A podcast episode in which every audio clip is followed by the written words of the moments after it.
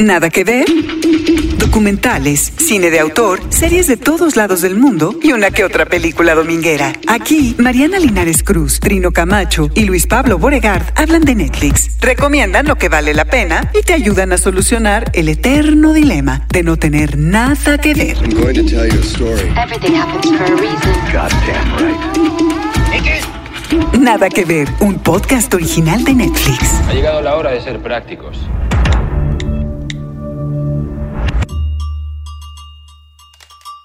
Bienvenidos a Nada que Ver, estamos en un episodio más, Eh, aquí estamos una semana más, les saluda Luis Pablo Borregard y, pues como cada semana acompañado y con mucho gusto de mis compañeros Mariana Linares, Trino Camacho, ¿cómo están compañeros? Hola compañeros, estoy, estoy muy bien, estoy contenta, estoy muy satisfecha por lo que vamos a recomendar esta semana. Diría yo que eh, hasta me da, me da orgullo de pronto otra vez la especie humana con, con esto que, que les queremos compartir. Sí. ¿Cómo sí. estás, mi trino? Me gusta, me gusta verte peinado, ¿eh? Estoy peinadito. look está bueno. Este, me, me acabo de salir de bañar. Este, no, muy bien, también, exactamente como bien dices, Mariana, yo estoy con como el corazón contento con esto que vimos. La verdad me entusiasmó, me entusiasman este tipo de proyectos. Estoy, estoy muy contento de que además tenemos hoy una invitada padrísima, me encantó lo que hizo. Entonces, pues vamos a, vamos a, a ello, como dicen, a por ello. Ah, por ello. Oye, Luis Pablo, ¿tú cómo estás? Fue un, fue una semana especial también para ti. Felicidades. Fue una semana de muchos cumpleaños. Ahorita vamos a felicitar a nuestra invitada que también se celebró en cuarentena. Y yo también, primera vuelta a- al sol del pequeño F, del pequeño Félix. Que yo todavía aún tengo, le voy a preguntar a la invitada sobre qué es eso de, de- de mostrar a los hijos, porque lo hace muy interesante en Sí, un corto. sí, sí, sí, exactamente. Pero así es, cumplió un año el pequeño Félix y muy contentos. Eso fue un bálsamo completamente en la pandemia. Como es un bálsamo esta eh, colección que Netflix nos ha sorprendido con estos 17 cortitos que nos han caído en... em, en Netflix, en la plataforma, y un, po- un poco de, ahora sí, para citar al clásico de Chile Mole y de Manteca, 17 cineastas de todo el mundo que pues agarraron un poco lo que hacen con sus teléfonos, ahora sí, y, y volvieron a, al estado más primitivo para hacerlo más creativos, para eh, contar un cuento, una ficción, a veces un thriller, eh, una crónica, casi hasta periodística, eh, con lo que tenían, un diario, con lo que tenían a la mano. Nada que ver. Hecho en casa. Una colección de 17 cortometrajes, todos filmados durante la cuarentena por COVID-19 alrededor del mundo. Everyone is at home. ¿Me escucha? Y tenemos a Natalia Beristain, eh, es una directora mexicana que muchos, muchos de ustedes eh, pues ya la habrán escuchado en Nada que Ver y sobre todo habrán visto algunas de sus, de sus películas. Natalia vuelve porque ya estuvo con nosotros y eh, pues eh, aquí está porque pues forma, ahora sí que Natalia formas parte de esta crema y nata que se echaron en esta colección, en esta selección de homemade hecho en casa. ¿Cómo estás Natalia? Bien, contenta de verles. Y, así con- como- y- y nosotros, bueno, yo muy contenta que además Natalia fue como este de nuestros primeros episodios de Nada que Ver, váyanse a los primeros 10, por ahí está. Eh, eh, fue, eres como casi madrina de este, de este podcast, Natalia, y también muy, muy orgullosa de verte en este combo de, de cortometrajes y hermosísimo la historia que nos cuentas también. en- Sí, en sí, precisamente eso, de eso es lo que me quedé como muy clavado y lo que decía Luis Pablo, sacar a tu hija, este, yo todo el tiempo estaba, como tengo un hijo también diciendo, esa niña no se debe de asomar por ese, por ese balcón, este, estoy muy preocupado por esa escalera de caracol, ¿qué va a pasar? No sé, hay, hay cosas que me, o sea, estaba yo hablando solo para que me entiendas, emocionado. Pero, pero esa, es, esa es la magia del cine que ahora vemos como en su, en su esencia más cruda. Y Natalia, queríamos preguntarte un poco cómo, cómo surgió todo esto, eh, cómo eh, pues todo esto está orquestado por Pablo Larraín, de hecho por los hermanos Larraín, por la gente de Fábula, pero yo como quería saber, porque tienen ahora sí que representación casi en todos los, los continentes, en todas las partes del planeta, ¿cómo, cómo te metieron en, esta, en lo que es homemade? Eh, pues a mí me llegó la invitación directo de la gente de Fábula. Eh, yo tengo ya un poco más de un año este, colaborando con ellos. Me fui a hacer una serie a Chile el año pasado y a partir de ahí como que surgió una comunicación súper rica y estamos desarrollando proyectos juntos hasta que todo se derrumbó, este, todo se detuvo y, y ellos que, que, no les para la cabeza, pues se inventaron esta fórmula junto con la gente de The Apartment, que es una productora en Europa, eh, y pues hicieron este, esta invitación y este compilado de voces con el brazo lo suficientemente fuerte de parte de las dos productoras para convocar a quien quisiera. Me gustaría que le explicaras a la gente que nos está escuchando cómo lo planteas tú o qué se van a encontrar cuando vean el corto de Natalia Bristein. Se van a encontrar eh, a una niña que vive estos momentos del confinamiento o bueno, está sola en su casa. Este, más allá de eso, como que yo intenté entrarle más como por un lado sensorial, un poco lo que decía Trino, ¿no? O sea, ir viendo a esta chiquita que se hace de desayunar o que habita esta, esta casa y, y puedes pasar como del, ay, qué linda, a por, por qué se está asomando por ahí. este, y que eso lo que me interesaba era como intentar ir generando una especie como de sensación de que hay algo que está fuera del lugar. Eh, y, y, luego cómo eso se acomoda con el final, que no voy a spoilear, pero, pero cómo cobra una sensación distinta eh, esto que estamos viviendo en aislamiento cuando entiendes que hay otros y otras allá afuera que también lo están viviendo. ¿no?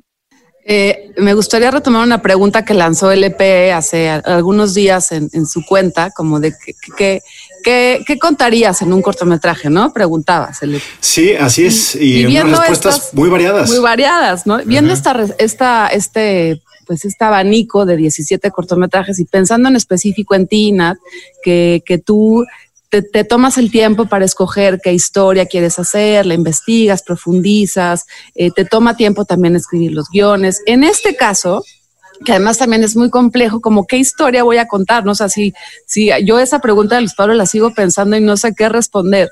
¿Cómo, ¿Cómo llegaste tú a seleccionar, a decidir que esa era la historia que tú querías contar o que esta oportunidad, porque es una oportunidad también de compartir lo que pasa en una ciudad, ¿no? ¿Cuál, ¿Por qué esa? ¿Cómo, ¿Cómo llegaste a ese punto de vista? Híjole, es una gran pregunta. Eh, creo que no tengo una respuesta como clara más allá de lo intuitivo. Este fue, porque además todo fue muy rápido, o bueno, sí, rápido en estos tiempos tan extraños, pero de que me invitaron a que entregué el corto terminado, pasaron menos de tres semanas, lo cual pues no te da lo mucho cual tiempo. ni en la escuela, ¿no? No, nada. este, entonces no te da mucho tiempo de dudar. Eh, entonces me fui como por la intuición original, que además era como una especie de juego que yo ya tenía con Jacinta, de ella diciéndome, este, yo quiero hacer una película contigo. Y de pronto fue como, bueno, pues me están invitando a hacer una película, estoy con mi hija en la casa, pues uno más uno. claro. Buenísima, pues lo hace muy bien, ¿eh? Esa Jacinta sí creo que tiene ya naturalidad claro ante la ¿dónde cámara. Va la totalmente. mirada, ¿Dónde va la mirada? Sí, la tremenda Jacintona, como dicen ahí en las redes sociales. Nada que ver. Hecho en casa. Los cortos fueron filmados únicamente con lo que los directores o directoras tenían a la mano en sus casas, a veces un celular o una computadora, aunque en otras ocasiones cámaras más profesionales e incluso un pequeño dron. Your Holiness. Your Majesty, shall we take a tour of the Vatican?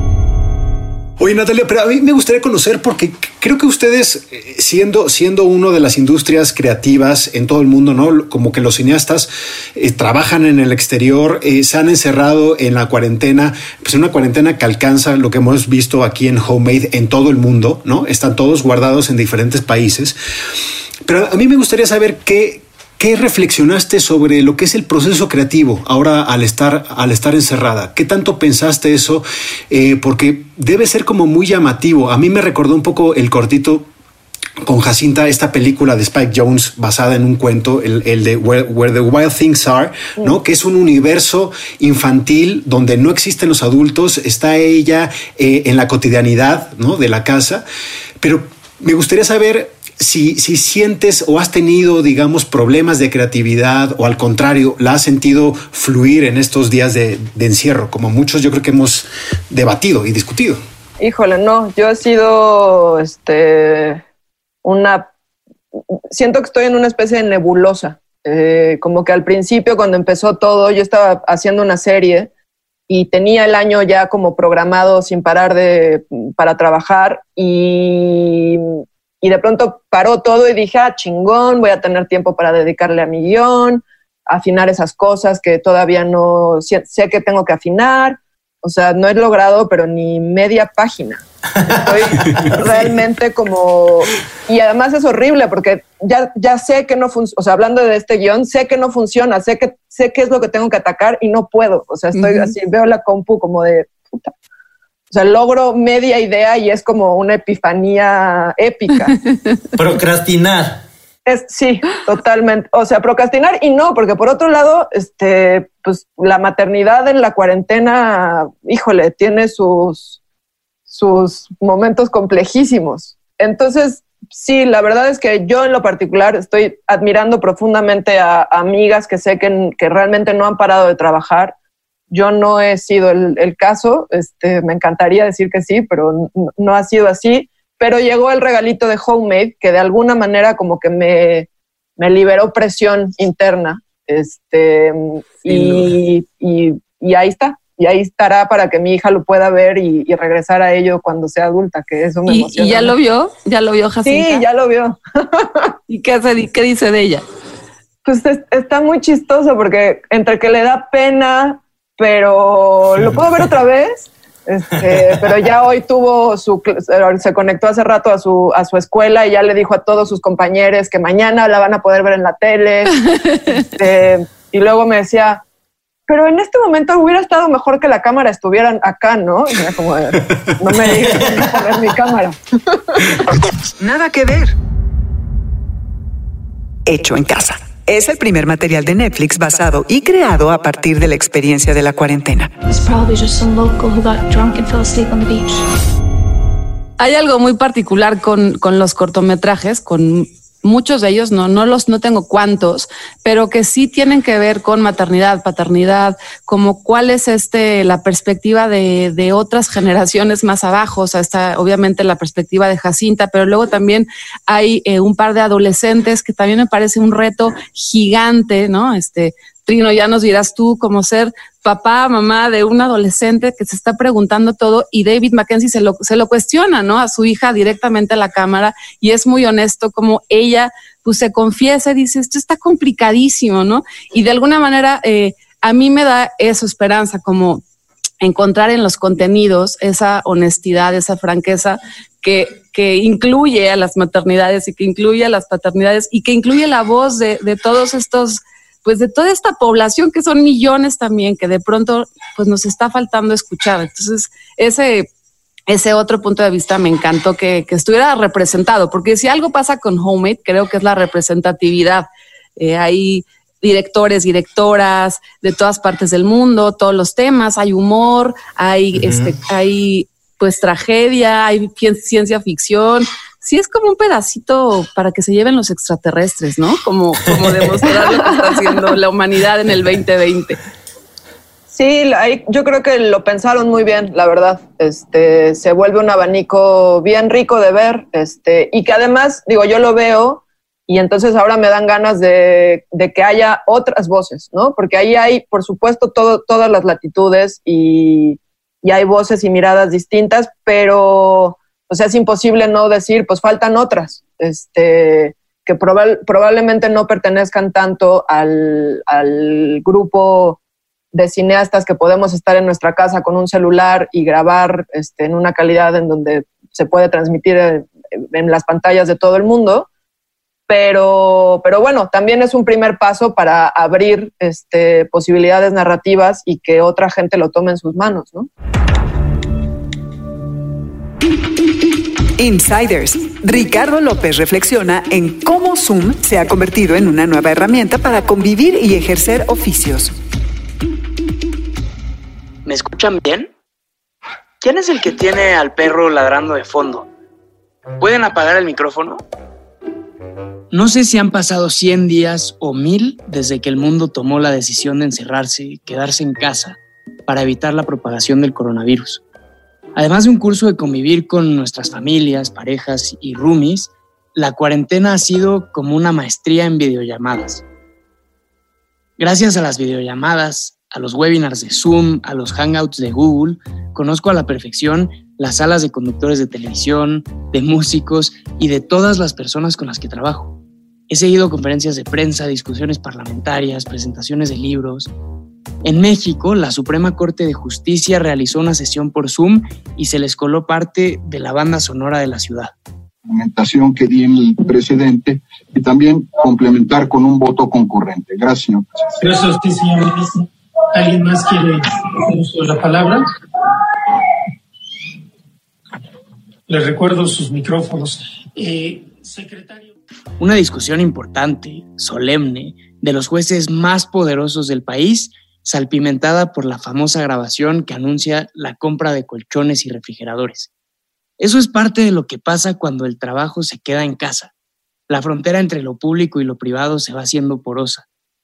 Todos hemos hecho videollamadas en shorts o pijama, pero con una camisa muy bien planchada. O hemos visto cómo el perro de nuestros interlocutores se cruza en la toma. Yo he tenido que apagar la secadora para que el ruido no estorbe mis intervenciones. Obviously, it has. Obviously, the fever has affected your uh, mental capacity and. Yeah. And being alone all the time. I think everything I say is funny. So you you still have a fever? Do you have a fever today? I have a fever right this instant, Governor. Really? Well, you look good. Oh, yeah. I have to tell you, c- comparatively, you look good. Well, first of all, I Este es un buen ejemplo de cómo el encierro ha hecho que la frontera entre lo público y privado se vaya borrando. El gobernador del estado de Nueva York, en Estados Unidos, Andrew Cuomo, habla vía teleconferencia con su hermano, Chris Cuomo, el periodista, quien dio positivo a coronavirus. Estuvo haciendo su programa de CNN desde casa y las entrevistas con gobernadores, expertos y otros periodistas mostraban sus libreros, salas y decoraciones. Las plataformas para hacer videoconferencias, Skype, Hangouts, Teams, han crecido en usuarios durante la pandemia, pero ninguna como Zoom. Hace unos meses nadie la conocía y ahora es la plaza pública, el salón de clases, la sala de juntas y el bar donde uno se toma una cerveza con los amigos. Según cifras de la empresa, unas 300 millones de personas la usan todos los días. Nos hemos vuelto expertos en usar selectivamente el micrófono y parecer interesados en lo que leemos algo más o jugamos con nuestras mascotas. El propio director de la compañía, Eric Yuan, olvidó volver a prender su micrófono durante una llamada con inversionistas. Bells are ringing for a Fort Bend County couple who refused to let the coronavirus reign on their wedding day. Channel 2's Vanessa Richardson shares how they pulled off having family and friends present when they got married. Muchas parejas se han casado por videoconferencia, sustituyendo a los invitados por cámaras y teléfonos, pero Zoom sirve también para desconectarnos. En Chile, una mujer de 38 años celebró que se había divorciado a través de la plataforma de videoconferencias. Como los directores de Hecho en Casa, hemos tenido que acostumbrarnos a estar encerrados y al mismo tiempo seguir conectados con nuestros amigos y familias. Pienso en el viejo enamorado y arrepentido que usa Zoom o una aplicación parecida para hablar con viejos amores en el corto de Pablo Larraín. Las aplicaciones para hacer videollamadas dejaron de ser parte esencial de la ciencia ficción y se han convertido en nuestro día a día. Además, es, es, un, es un esfuerzo buenísimo porque, eh, según tengo entendido, todo esto es para apoyar también a una industria que está ahorita totalmente apagada, ¿no? O sea, toda la gente que trabaja, y me imagino, Natalia, que tú estás muy consciente de esto, muchas veces los esfuerzos que se hacen para hacer este tipo de trabajos dependes de mucho del equipo. La, la verdad es que este, el que lo hayas hecho tú solita y teniendo una actriz sensacional que es tu hija, este, estás también haciendo algo muy padre por una industria que está, este, yo siempre lo, lo, he dicho y lo he dicho en los otros programas que tengo ahí con Gis, que les digo, si, si en este confinamiento las películas que van a salir próximamente no están buenas, carajo, tuvieron todo el tiempo para ponerse a chambear y hacer bien el guion, porque a veces el tiempo te tiene matado porque sabes que tienes un equipo que está dependiendo de ti para hacer tu proyecto en cierto momento. Ahorita hay mucho tiempo y este esfuerzo se me hace sensacional. Y a pesar de, que yo, y, concuerdo contigo, Nat, que todavía faltan voces, faltan perspectivas, eh, pues somos 7 mil millones de historias, ¿no? Que contar. Y, sigo con la pregunta de Luis Pablo, como cuál contaría yo. Eh, pero yo creo que a mí lo que me pasó después de verlos completo, que además está muy lindo que puedes verlo uno por uno, te vas, regresas, o todos completos, o te echas las dos horas. Eh, te da a mí lo que me sucedió es que da perspectiva de que lo propio es una cosa colectiva y es un asunto global y de alguna manera no sé, te da alguna solución o alguna, alguna complicidad, ¿no? Este, no estás tan solo, aunque estamos todos solos. No sé, es como que vamos codo a codo y esa, esa sensación me gustó al terminar de ver el combo completo de los cortometrajes. Nada que ver. Hecho en casa. Hay cortos dirigidos por Sebastián Schipper, Naomi Kawase, David Mackenzie, Maggie Gyllenhaal y Nadine Labaki con Khaled Mousanar. You are so close and yet so far. Oye Natalia, ¿y, hubo, hubo eh, reglas? Había, entiendo que era eso era parejo para todos. Este, mm, había como tres directrices. Una era el tiempo, que tenía que durar entre 5 y 7 minutos. Mm. La otra era hacerlo con lo que tuvieras en tu casa, eh, justo pues eso, lo que, pues, lo que cada quien tenía, yo tenía un celular. Y, y la otra era no romper las, las, reglas de confinamiento del espacio donde tú estuvieras. Entonces también por eso es que hay sitios donde puedes ver la calle, por ejemplo, porque en Europa eh, abrieron el confinamiento antes que aquí. Y, esas eran las únicas tres directrices. Bueno, y que fuera apto para todo público. No había una línea narrativa de tiene que ser esto, pero sí pedían que fuera algo que pudiera ver eh, quien sea. Ajá. Y poco más interesante. Eh, interesante que hay gente que tiene en su casa una 35 milímetros, ¿no? y varios pies y un, uno que otro dron también. Sí, el dron, por supuesto. Es, parte de lo que yo les le, quiero preguntar a Natalia si sientes que hay como cierta alineación de los bloques, ¿no? Es decir, el bloque Norteamérica, pues más producción, ¿no? Es decir, hicimos este corto quien estábamos en mi casa que resulta ser un crew de ocho personas. Ah, caray, bueno, pues entonces qué bien que los agarraron cuarentena preparados para hacer un, cortometraje en calidad.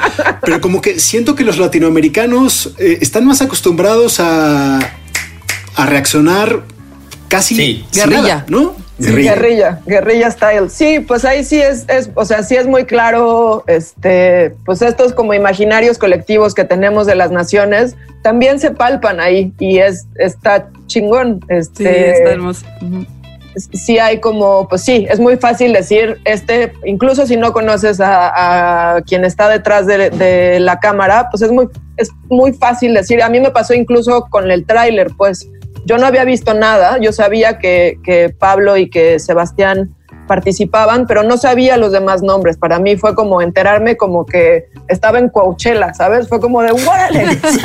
sí, claro. Eh, pero sí, es, muy fácil eso. Yo vi el tráiler y dije, ah, este es de no sé quién y este es de no sé quién y creo que alguno habré fallado, pero, pero sí es, está ahí como muy latente y, pues sí, cada quien tenemos realidades distintas, que eso también está chingón que se retrate.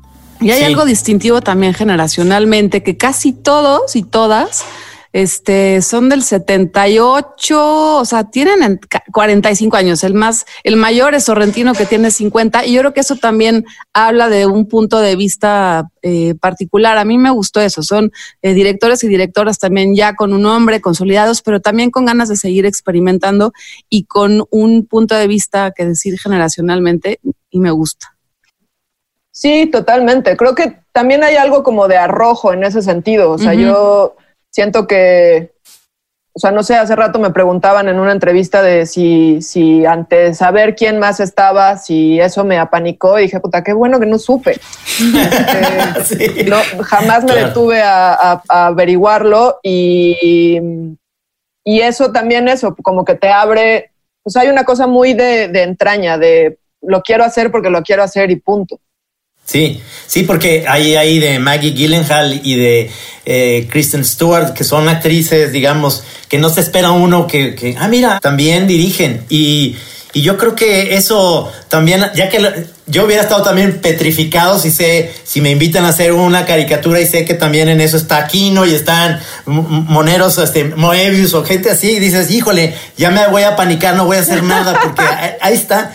Pero, pero yo creo que, y te lo digo sin ánimo de, de ser eh, el Lord Molécula de este, de este chat, pero me encantó muchísimo, muchísimo tu, tu corto. Creo que es de los, pues, si no el mejor, es de los que más me gustan. Nada que ver. Hecho en casa. Las historias van desde diarios íntimos del día a día hasta cuentos de ficción de distintos géneros.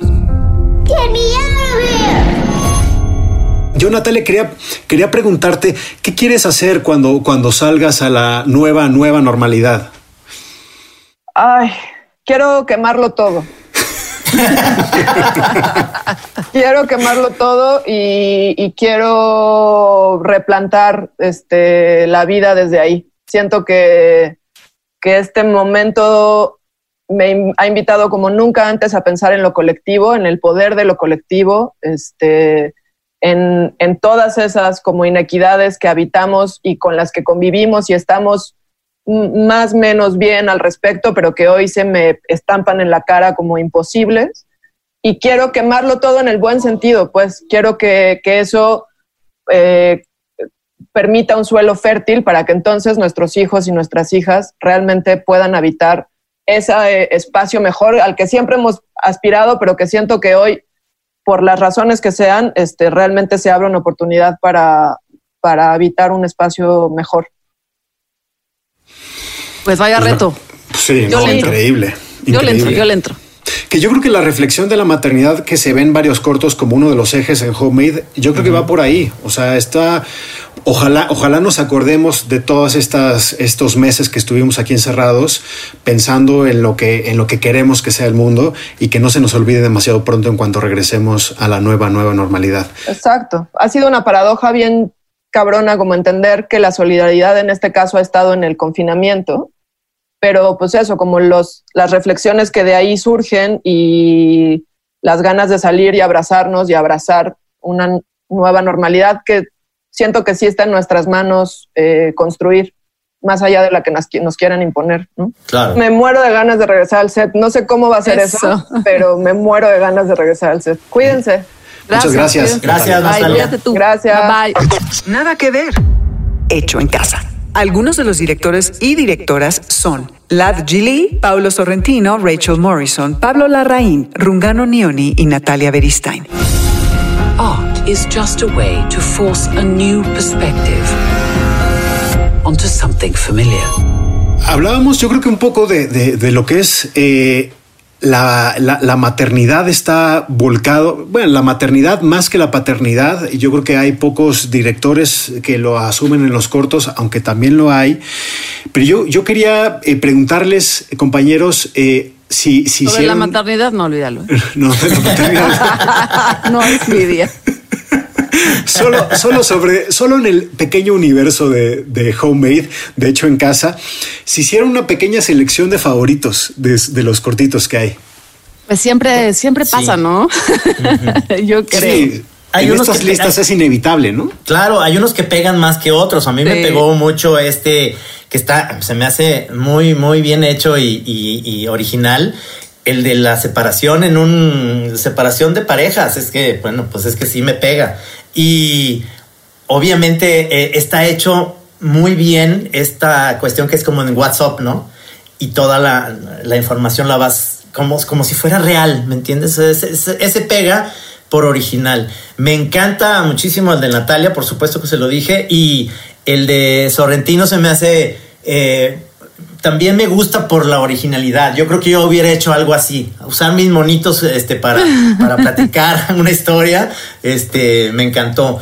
Y el, el primerito de los drones también este, está hecho muy bien. O sea, en general creo que estoy emocionado.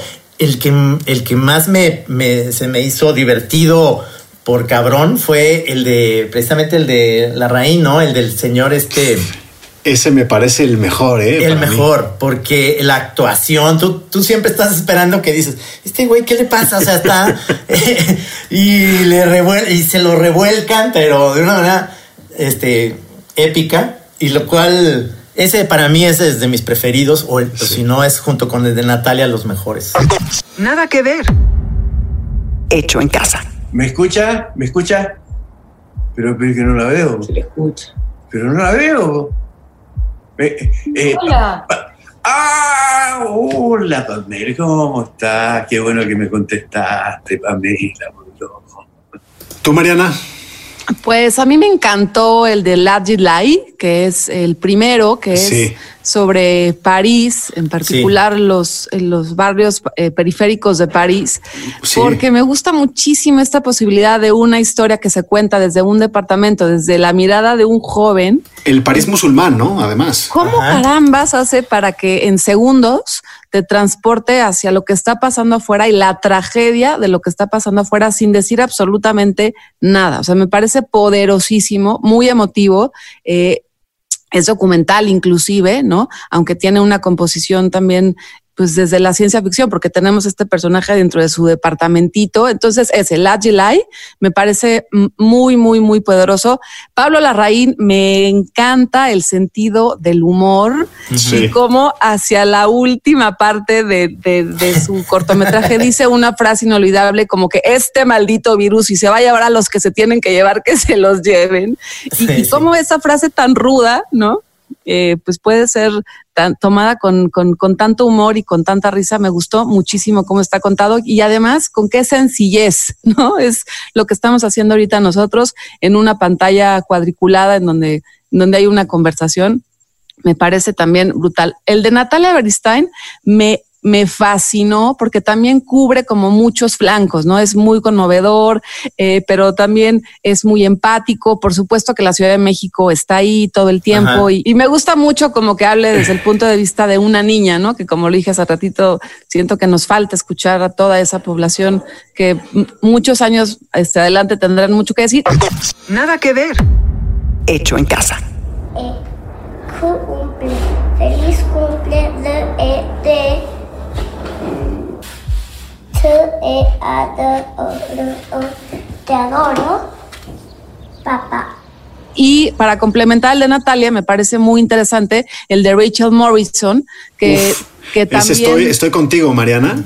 desde su punto de vista eh, intenta explicarle a su hija, eh, es, es como un diario a futuro, ¿no? Como a su hijo y a su hija, pues qué carambas está pasando y por lo que, que está pasando ella. Y me parece una Eso es, esa es una, es una carta. todos los papás y mamás lo hagamos, ¿no? Sí. Es una carta de amor increíble, eh, es tierna. eh, ese, ese totalmente yo también lo añado en mi, en mi top 5 de estos 17 cortos de, de, de Homemade, el de Rachel Morrison, aunque sí creo que es un poquito cursi, pero Sí, sí, sí, eh, sí, es un poquito cursi, pero, pero funciona totalmente. Además, creo que, eh, como ya lo decíamos hace rato, hay muchísimos, hay muchísimos niños protagonizando estos cortos de diferentes formas. Ya hablamos de, eh, con Natalia de Jacinta. Están obviamente las hijas de, de Rachel Morrison, eh, que tiene con su pareja, que es también, eh, que están, digamos, en el confinamiento. Pero yo les diría, el, el de Pablo Larraín está en mi top 5, el de Rachel Morrison, el de Sebastián Schipper, que es el director de esta película que se llama Victoria, que es un plano secuencia y es brutal, también tiene mucho humor, ¿no?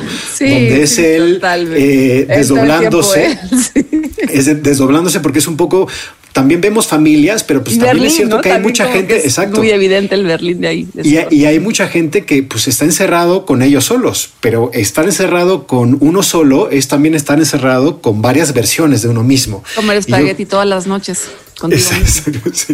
el, el de, el de Sebastián Lelio me parece eh, también buenísimo. Eh, es un musical, el único musical de esta, de esta colección. Y el de Na- Annalili Arminpur, que es una cineasta interesantísima. Nada que ver. Hecho en casa. And that is the Chinese theatre. Many movies have premiered in this legendary place. As you can see, it's empty now. un corto donde casi casi que toca la ciencia ficción porque es un paseo en bicicleta por Los Ángeles, una, Los Ángeles, una, una de las ciudades más bulliciosas de Estados Unidos, completamente vacía y narrada por Kate Blanchett. Ese me parece un súper, súper, súper corto. Sí, sí. Así terminaría mi, eh, mi top 5. Y México sobre representado, ¿eh? Está dos veces con el corto de Natalia y con el de Johnny Ma que se va a, a un, a un paraje eh, de la playa de, eh, de Bahía de Banderas. Estamos de les- moda. Estamos estamos súper de moda. Y les quería preguntar, compañeros, también, ¿cuál el- si alguno les, les decepcionó eh, o, o no alcanzó sus expectativas? Es que a mí me, te lo voy a decir, a mí me gustaron todos. Es que ya, ya sabes, yo soy como. Sensacional. Chabelo. Sí, sí, yo soy como Chabelo, amigo de todos los niños y me, y me gustan todas porque precisamente están su- súper diferentes. Hay algunos que me gustan menos, pero yo creo que es un.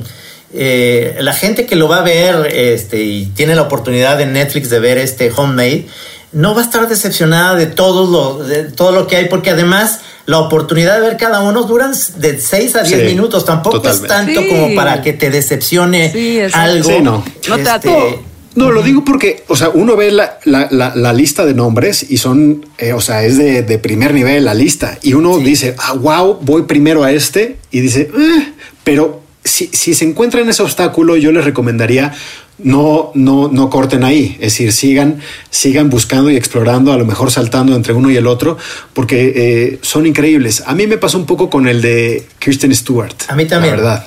Diga, Ah. digamos que es el. Sí, pero, pero es el que, de todos modos, hay que verla porque ah, este, ah, No, es, un experimento, es un experimento interesante, pero es el que menos me entusiasmó.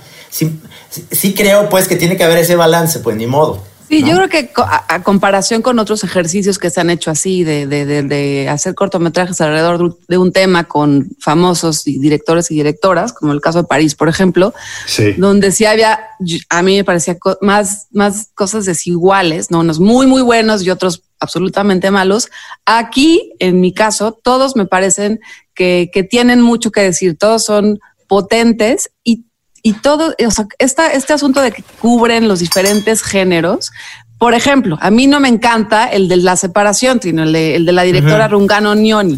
Sí. Porque varias parejas de amigos y amigas se han separado en este confinamiento y ojalá que fuera así de sencillo, ¿no? O sea, yo creo que es algo No. que también está sucediendo y, y, y, y me encanta el punto de vista desde el humor y, y todo bien, pero hay algo ahí que está muy fuerte con todas esas parejas que pues que están, que están separándose dentro de un departamentito de 50, de 50 metros. Ese no me encantó tanto, me cansó, o sea, lo que me cansó es el formato de mensajito todo el tiempo, Ajá. pero me parece un temazo, ¿no? Entonces, todos, todos me gustan. Nada que ver. Hecho en casa.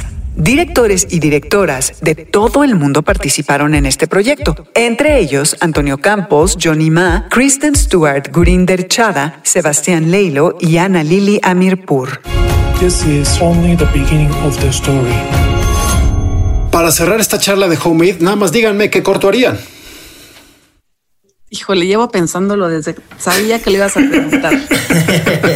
a ver, Trino, arráncate. Yo, yo lo haría desde, desde el humor, es decir, esto que decíamos al final, si de esto no aprendemos, si no, si no somos mejores personas después de esto, es que, es que eso es lo que yo estoy queriendo hacer en mis tiras o en todo, porque además las tiras que hago tienen mucho que ver con el confinamiento. Estoy aprendiendo a dibujar mis personajes con cubrebocas, es decir, todo esto tiene, eh, si, si, si lo veo en, el futuro, voy a saber muy bien esta época porque no voy a poder repetir un cartón porque todos mis personajes tienen cubrebocas.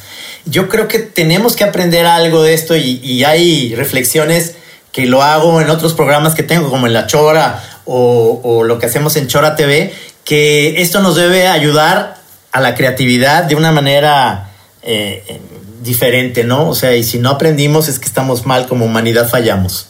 Muy bien. Tu LP.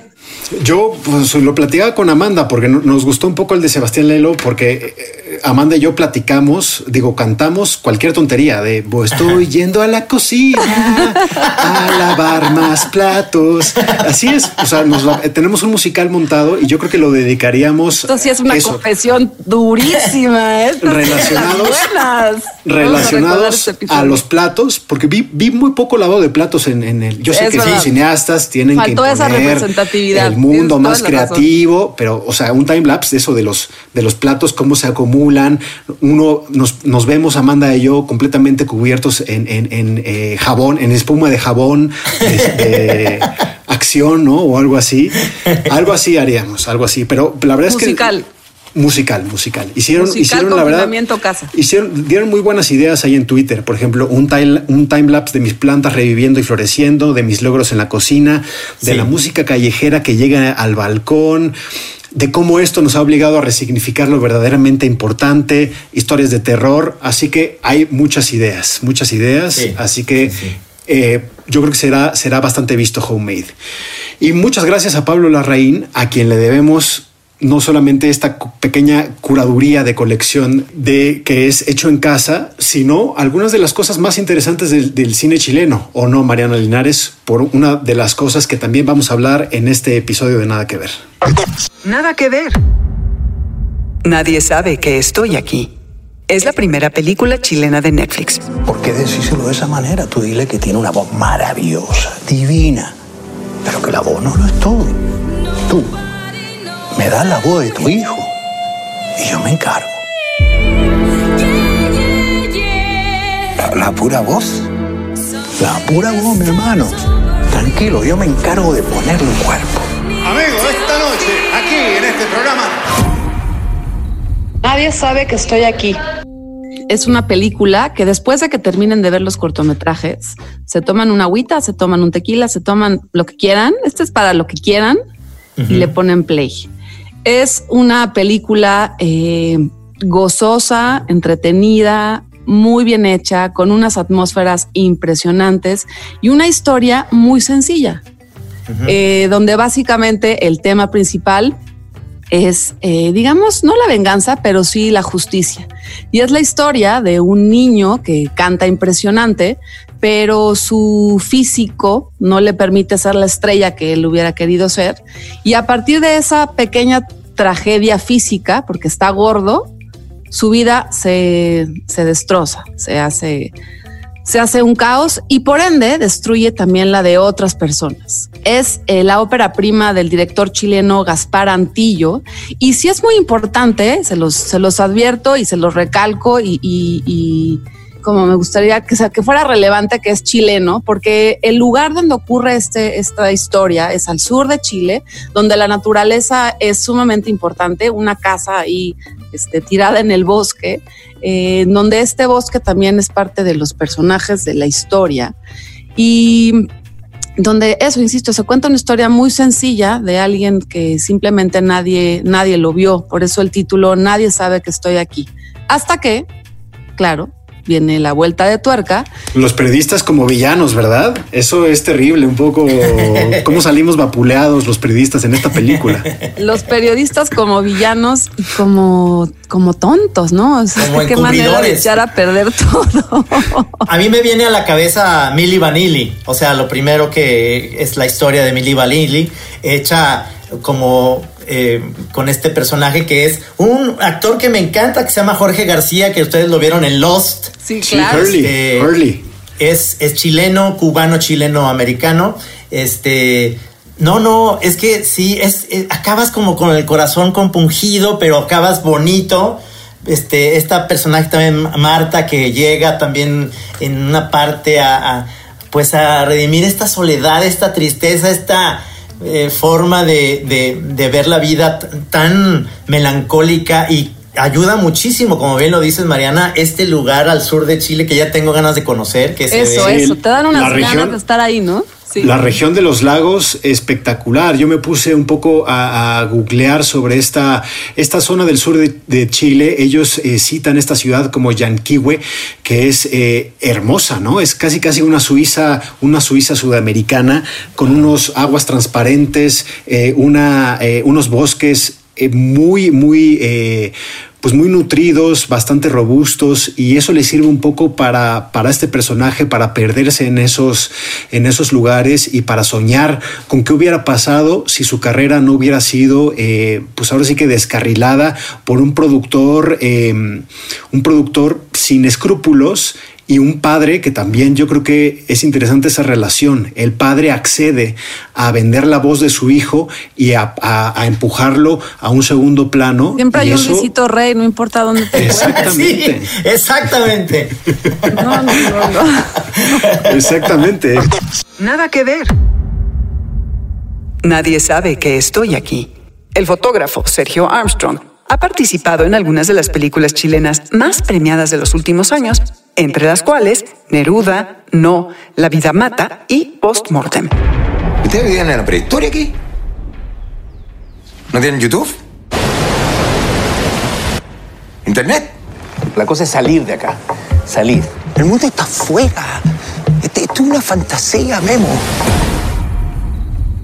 Pero, pero yo creo que es una gran, me parece una gran ópera prima eh, que eh, le fue bastante bien en, en Tribeca y también continúa esta, este gran hilo que hemos tenido en Nada que Ver de cine eh, latinoamericano. Es un poco, si ustedes se, se confunden con estos, estos eh, títulos, normal, porque este se ve- nadie sabe que estoy aquí y la de Fer, Fer Frías, que también es Ya no estoy aquí. Sí. Sí, Monos, es que- ¿no? Monos. Pero yo creo que pueden dialogar los, las tres películas porque de alguna manera hablan de una generación, eh, tanto de los personajes, tanto de las historias, pero también desde el punto de vista de una generación. Son tres directores que más o menos este, pues tienen 40 años. Sí. Y, y sí, sí creo que es importante este, que lo que está contando esa generación en particular y, y- y como haciendo mucho énfasis a sus territorios, ¿no? A que esto es Chile, hasta a que esto es Colombia en el caso de Monos, a que esto es eh, Monterrey en el caso de Ya no estoy aquí. Yo tuve, voy a hacer un- una confesión un poco presumida, la suerte de conocer esa, esa, esa región de Chile, al sur de Wow, Chile. y sí es maravilla. algo impresionante, eh, los manantiales, las cascadas, el asunto de la humedad, por ejemplo, que está muy puesto en, en la película, el viento, que como el viento también hace que pues, las mentes se transformen en otra cosa y ahí también está en esa película. Y esas casitas como cabañas, ¿a poco no se les antojó estar ahí Ay, un claro. ratito? Totalmente. y Por me alegra que, que esos sitios sean usados para una historia como esta y no siempre el terror. Porque tú sabes, una cabaña en el bosque, terror. no, Sí, esta claro, es otro tipo de historia. Eh, sí. No, no es Heidi, no es la. No, es la- no. No, o es- va a ser un personaje perturbado por la soledad, Sí. Porque taca, taca, Ajá. taca. No necesariamente, no, Bueno, necesariamente. algo, algo, algo perturbado sí está, pero quería preguntarles, ¿se la pasaron tarareando la, la canción dos horas después de ver la película o no? ¿O fui el único? Creo que solo tú y Amanda. Exacto. Aquí vivimos en un, en un musical, pues obviamente integramos esta de eh, Nadie sabe que estoy aquí. Nada que ver. Nadie sabe que estoy aquí. Producida por Pablo y Juan de Dios Larraín, quienes tienen una compañía de producción audiovisual chilena llamada Fábula. Y además coprodujeron Hecho en Casa, la colección de cortos filmados desde la cuarentena para Netflix. Amigos, esta noche, aquí en este programa, nace una estrella, un nuevo cantante, una voz maravillosa. A mí, eh, digo, es una obviedad porque ya lo dijo Mariana, pero la factura de la película eh, se me hace que es, es una. eh, ya, ya nos estamos acostumbrando a que el cine ya mundial se hace con muy buena factura, pero aquí se me hace relevante, relevante esta. esta Y yo creo que no hemos, y no hemos dicho que eh, conectamos con Pablo Larraín porque está producida por Pablo Larraín y también Pablo Larraín y su hermano Juan de Dios, productores de esta cinta, de esta ópera prima, también nos están acostumbrando a lo que ellos tocan, son algo así como los Reyes Midas del cine chileno, que yo creo que es un cine eh, súper sólido y de, de los que están haciendo cosas más interesantes en Sudamérica. Así a que mí me, me eh, gusta del cine chileno que no es tanta cantidad, pero donde ponen el ojo ponen la bala y, y- y esta es una película que lo demuestra. Véanla, de veras que es está sensacional, diría mi colega.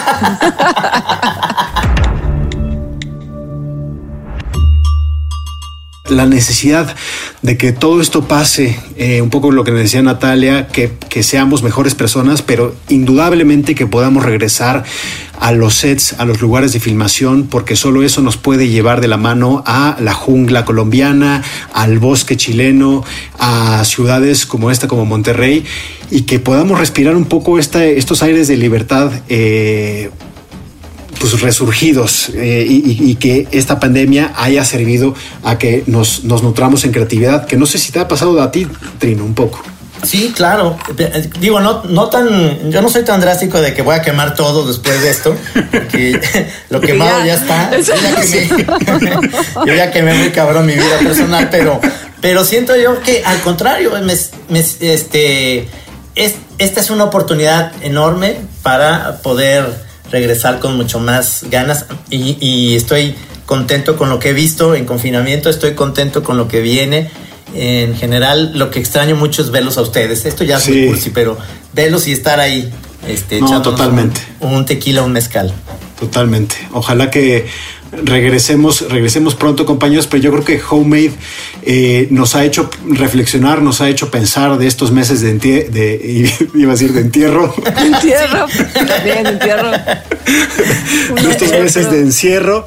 Eh, y replantearnos muchas cosas. En, en mi caso, pues, también la paternidad y, y, y, y, a qué queremos salir, ¿no? Un poco lo que decía Natalia.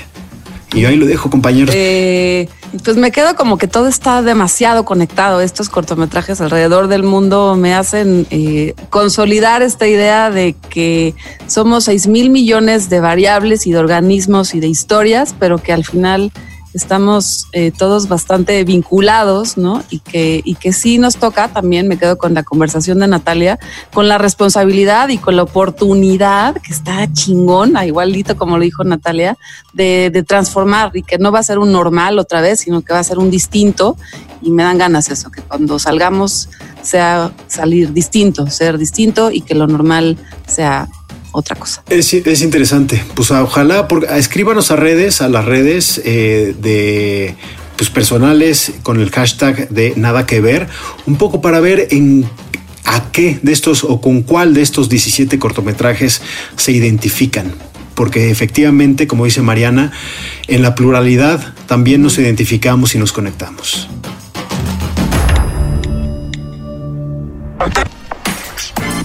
Nada que ver podcast original de Netflix.